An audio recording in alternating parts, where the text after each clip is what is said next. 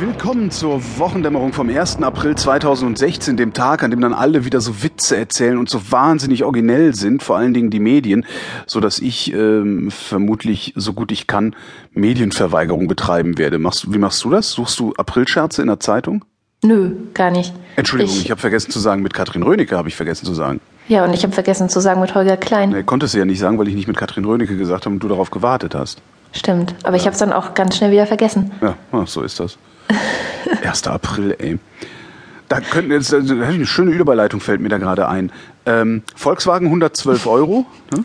Ist das jetzt richtig das oder falsch? Nicht die Überleitung, sondern das ist richtig. Das also ähm, Donnerstagabend Volkswagen 112 Euro. Äh, aber wenn die Sendung morgen erscheint, also am Freitag erscheint, wir nehmen ja immer donnerstagsabends auf, ähm, dann wird, und das ist möglicherweise kein Aprilscherz, ja, da wir die Überleitung, das ist möglicherweise kein Aprilscherz, die Firma Tesla Motors, das sind die mit dem einzig wirklich geilen Elektroauto, ähm, ihr neues Fahrzeug vorstellen. Das heißt Tesla 3.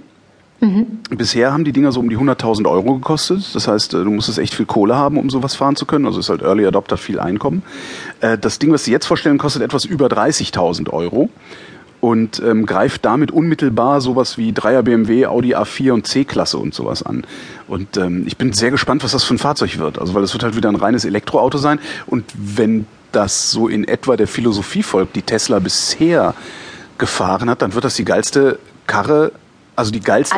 Karre, die man sich überhaupt nur vorstellen kann. Ja, nicht aller Zeiten, aber äh, die im Moment auf dem Markt ist. Weil die anderen, also gerade die deutschen Automobilhersteller, haben das ja komplett verpennt. Ähm, genuine Elektrofahrzeuge einzuführen. Also BMW hat da zwar ein paar total geile Sachen, aber Wollte ich sagen, also ja, aber das BMW. ist halt auch sehr sehr teuer, sehr sehr Ja, klein. Ähm, Du findest Also das klein? der Dieser, i3? wie heißt der i3? ja. Ja. der ist total klein. Ich finde den relativ geräumlich. Also ich saß da jetzt schon zweimal drin mit äh, Carsharing in Berlin und war erstaunt, wie groß das doch irgendwie ist. Ich habe mir Elektroautos immer klein und popelig vorgestellt und das hat sich extrem komfortabel gefahren, war sehr geräumig. Also ich war richtig positiv beeindruckt und wesentlich größer als so ein Mini kam mir das zumindest vor. Guck mal, wie viel Beinfreiheit du auf den hinteren Sitzen hast, wenn du da drin sitzt und fährst. Ja, ich saß jetzt nicht hinten drin, Ja, während ich gefahren bin. Das finde ich, ich finde das halt schon, also das, das Ding ist halt ein Pseudo-Viersitzer, also du hast halt hinten überhaupt keinen Platz drin. Und das ist, also dieser i3, der ist halt so gut designt, also dieses ganze Armaturenbrett ist ja so weit runtergezogen, also die Scheibe kommt so weit vorne runter, dass du ein sehr, ähm, sehr, sehr, groß, sehr, sehr, sehr großes Raumgefühl hast, ein sehr weites Raumgefühl. Ja. Aber ob das jetzt, also ich finde den eher klein, muss ich sagen.